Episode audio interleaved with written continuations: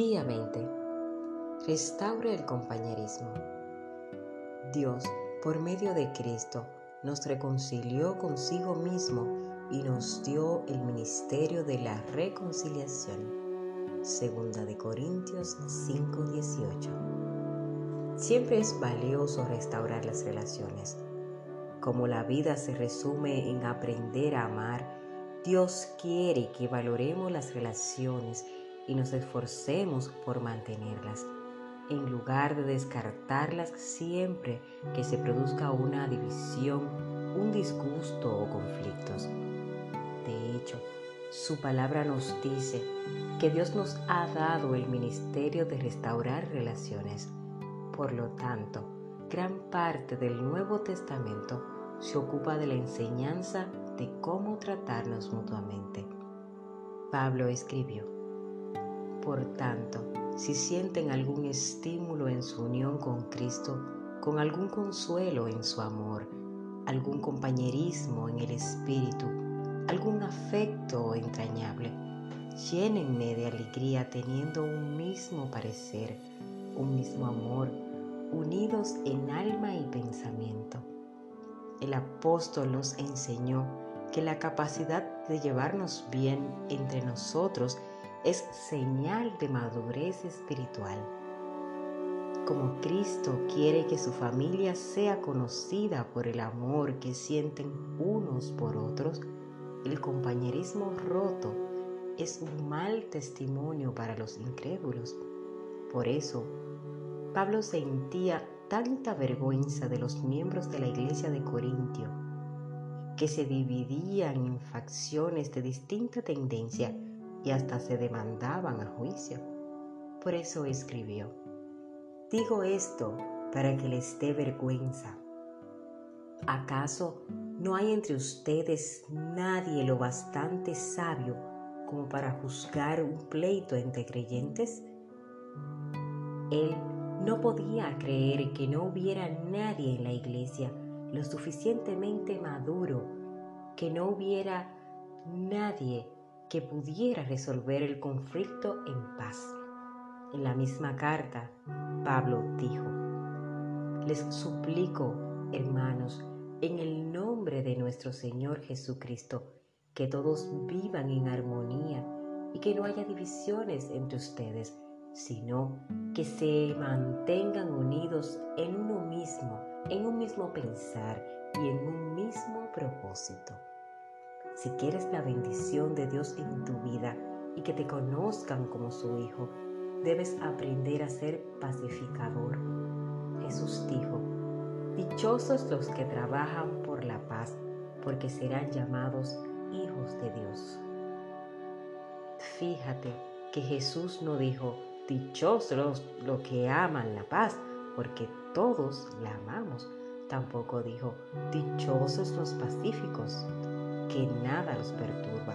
Al contrario, afirmó, dichosos los que trabajan por la paz, los que activamente procuran resolver los conflictos. Los pacificadores son difíciles de encontrar porque la pacificación es una tarea difícil. Como fuimos creados para formar parte de la familia de Dios y el segundo propósito de nuestra vida en la tierra es aprender a amar y relacionarnos con otros. Trabajar por la paz es una de las habilidades más importantes que podemos desarrollar. Por desgracia, a la mayoría de nosotros nunca se nos enseña cómo resolver conflictos. Trabajar por la paz no es evitar los conflictos, huir de los problemas, aparentar que no existen o tener miedo de hablar de ellos. Jesús, el príncipe de paz, nunca tuvo miedo al conflicto. En cierta ocasión hasta lo provocó para bien de todos. A veces necesitamos evitar los conflictos, otras necesitamos crearlos y aún otras resolverlos.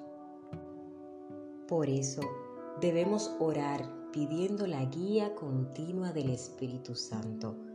Trabajar por la paz no es apaciguar, siempre cediendo, dejándonos pisar y permitiendo que los demás nos pasen por encima. No es lo que Jesús tenía en mente. Él se negó a ceder en muchos asuntos, se mantuvo firme en su posición frente a la oposición del mal. ¿Cómo restaurar una relación? Como creyentes, Dios nos ha llamado a restablecer nuestras relaciones unos con otros. Hay siete pasos bíblicos para restaurar el compañerismo. Uno de ellos, el primero es, habla con Dios antes que con la persona. Conversa con Dios acerca del problema. Si oras acerca del conflicto antes de ir con el chisme a un amigo, descubrirás que tú o la otra persona cambian de parecer sin ayuda de nadie.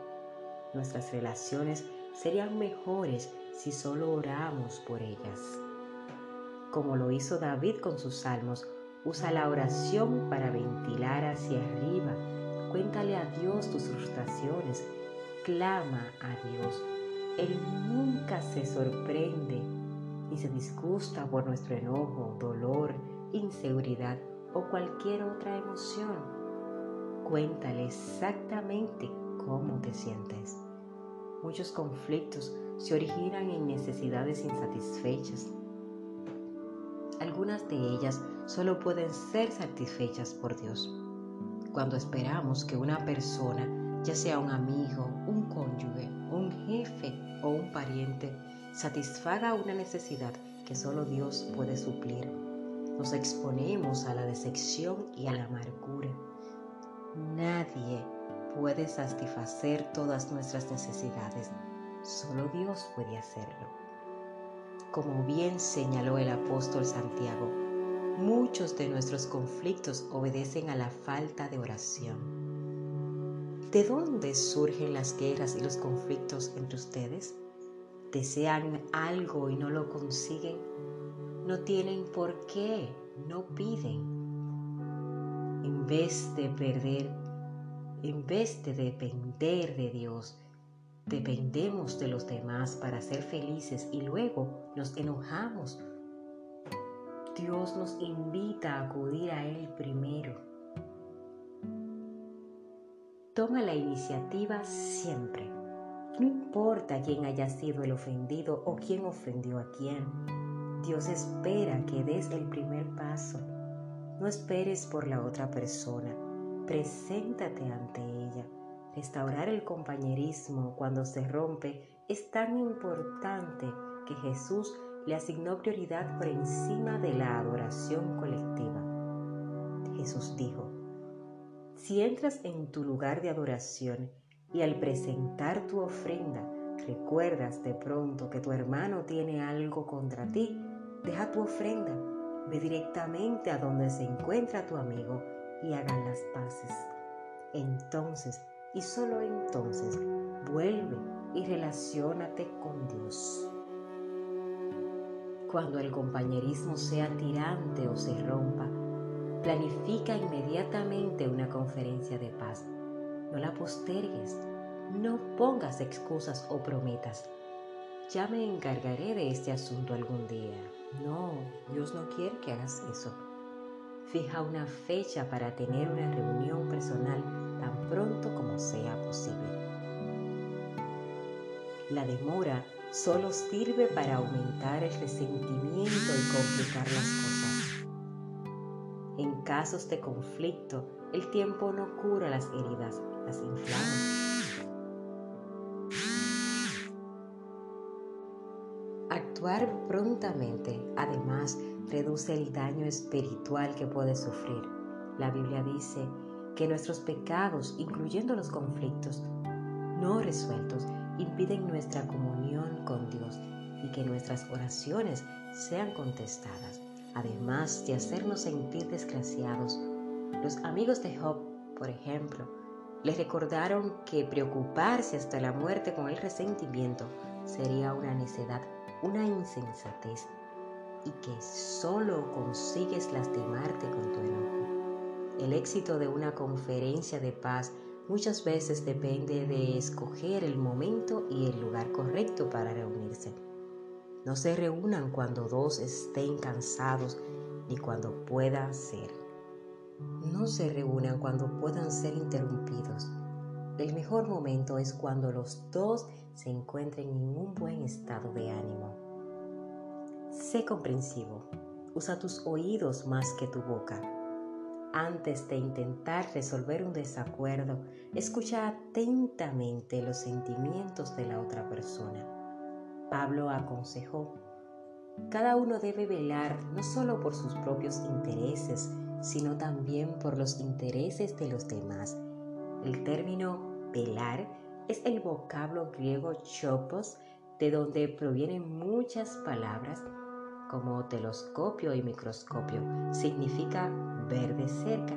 Enfócate en los sentimientos, no en los hechos. Comienza con la compasión, no con las soluciones. Al principio, no discutas con las personas acerca de sus sentimientos, solo escucha y permite que se desahoguen, sin ponerte a la defensiva. Asienta con tu cabeza para demostrarle que le entiendes, aunque no estés de acuerdo. Los sentimientos no siempre son infalibles o lógicos. Por el contrario, el resentimiento hace que pensemos o que hagamos tonterías. David admitió su equivocación diciendo, Cuando mis pensamientos estaban llenos de amargura y mis sentimientos estaban heridos, fui tan estúpido como un animal. Todos podemos actuar bestialmente cuando nos sentimos lastimados. Por el contrario, la Biblia dice, el buen juicio hace al hombre paciente. Su gloria es pasar por alto la ofensa. La sabiduría produce paciencia y se adquiere escuchando otras perspectivas. Cuando escuchamos la decimos a la otra persona lo que sentimos. Por ejemplo, valoro tu opinión. Me interesa nuestra relación y me importas tú.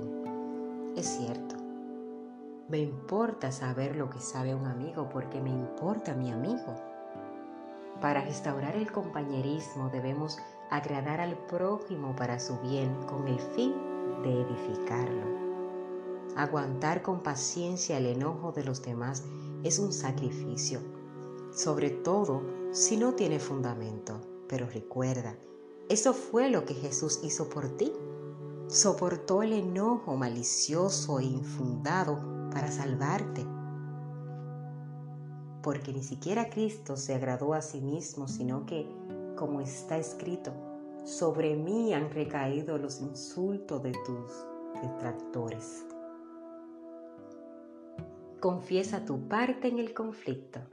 Si realmente te interesa restaurar una relación, debes comenzar admitiendo tus propios errores o pecados. Jesús dijo que debes sacar primero la viga de tu propio ojo y entonces verás con claridad para sacar la astilla del ojo de tu hermano. Como todos tenemos un punto ciego, puede ser necesario pedirle ayuda a un tercero para que te ayude a evaluar tus propias acciones antes de reunirte con la persona con quien tienes un conflicto. Pídele a Dios que te muestre tu parte de culpa en el problema. Pregúntale, ¿soy yo el problema? ¿Soy poco realista, insensible o demasiado sensible? La Biblia dice que si decimos que estamos libres de pecado, lo único que conseguimos es engañarnos. La confesión es una herramienta muy poderosa para reconciliación. A veces, la manera en que tratamos un conflicto produce un daño mayor que el problema original. Cuando comenzamos por reconocer con humildad nuestras equivocaciones, el enojo de la otra persona se apaga y la desarmas porque posiblemente esperaba que estuvieras a la defensiva. No te excuses ni disculpes al otro. Reconoce con sinceridad la parte que te corresponde en el conflicto. Asume la responsabilidad que te corresponde por tus errores y pide perdón. Ataca el problema no a la persona. Es posible arreglar el problema si lo que te interesa es encontrar quién tuvo la culpa. Debes optar por una u otra, la Biblia dice. La respuesta es amable, calma el enojo, pero la agresiva echa leña al fuego. Si estás enojado, nunca Nunca ignores lograr persuadir a la otra persona. Elige tus palabras con mucho cuidado. Una respuesta amable es siempre mejor que el sarcasmo. Al resolver conflictos, la manera en que se dicen las cosas es tan importante como lo que se dice. Si eres agresivo, tus palabras se recibirán a la defensiva. Dios nos dice, a la persona sabia y madura se le conoce por su inteligencia. Cuanto más agradables sus palabras, más convincentes es la persona y lo que está diciendo. Ser fastidioso nunca sirve. No podemos ser convincentes cuando somos ásperos. Durante la Guerra Fría, ambas partes acordaron que algunas armas de guerra eran tan destructivas que nunca deberían usarse. En la actualidad, las armas químicas y biológicas están prohibidas y los arsenales de armas nucleares se reducen y se destruyen. Para salvar el compañerismo es necesario destruir nuestro arsenal de armas nucleares. La desaprobación, el menosprecio, las comparaciones, las etiquetas, los insultos, la condescendencia y el sarcasmo Pablo lo resume en la siguiente manera. Dice, eviten las palabras dañinas, usen solo palabras constructivas que sirvan para edificación y sustento, para que lo que digan haga bien a quienes escuchan. Coopera tanto como puedas, Pablo dijo. En cuanto dependa de ustedes, vivan en paz con todos. La paz siempre tiene un precio. Puede costarnos nuestro orgullo. A menudo nos cuesta nuestro egoísmo. Por amor al compañerismo, haz lo mejor que puedas para llegar a un compromiso, para adaptarte, para optar por lo que la otra persona prefiere. Una paráfrasis de la séptima buenaventuranza de Jesús lo expresa así. Ustedes son benditos cuando son capaces demostrar a la gente cómo cooperar en lugar de competir o luchar. Entonces pueden descubrir quiénes son realmente y cuál es su lugar en la familia de Dios. Haz hincapié en la reconciliación, no en la solución.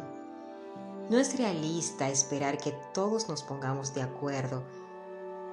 La reconciliación se enfoca en la relación mientras que la resolución se concentra en el problema. Cuando nos concentramos en la reconciliación, el problema pasa a un segundo plano y de importancia hasta que puede tornarse irrelevante. Podemos restablecer una resolución incluso sin haber podido resolver nuestras diferencias. Los cristianos solemos tener con toda legitimidad desacuerdos francos y opiniones distintas pero podemos discutir sin ser desagradables.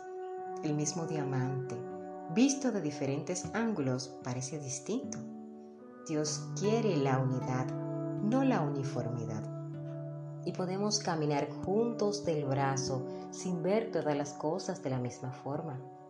Eso no quiere decir que debamos desistir de encontrar una solución. Puede ser necesario que continuemos discutiendo y hasta debatiendo pero siempre en un espíritu de armonía. La reconciliación consiste en enterrar el arma, no el asunto. ¿A quién debes contactar como resultado de haber leído este capítulo? ¿Con quién necesitas restaurar el compañerismo? No lo postergues ni un segundo más. Haz una pausa ahora. Ve y conversa con Dios por esa persona. Luego, toma el teléfono y comienza el proceso. Estos siete pasos son sencillos, pero no fáciles. Restaurar una relación exige mucho esfuerzo. Por eso, Pedro nos exhorta, esforzarnos por vivir en paz unos con otros, pero cuando trabajas por la paz, haces lo que Dios haría. Por eso, Dios llama pacificadores a sus hijos. Este fue nuestro capítulo o día el número 20.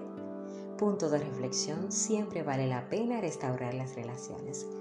Versículo para recordar, si es posible y en cuanto dependa de ustedes, vivan en paz con todos. Romanos 12, 18. Pregunta para considerar. ¿Qué debo hoy hacer para restaurar una relación rota? Vamos a ver. ¿Qué debes hacer para restaurar esa relación rota? Recuerda, Jesucristo hizo por ti muchísimo más de lo que tú debes hacer para restaurar esa relación. Espero que este capítulo sea de mucho provecho para ti. Recuerda consultar la palabra y puedes seguirme en mis redes sociales como arroba argentina Muchas gracias. Hasta la próxima. Un abrazo.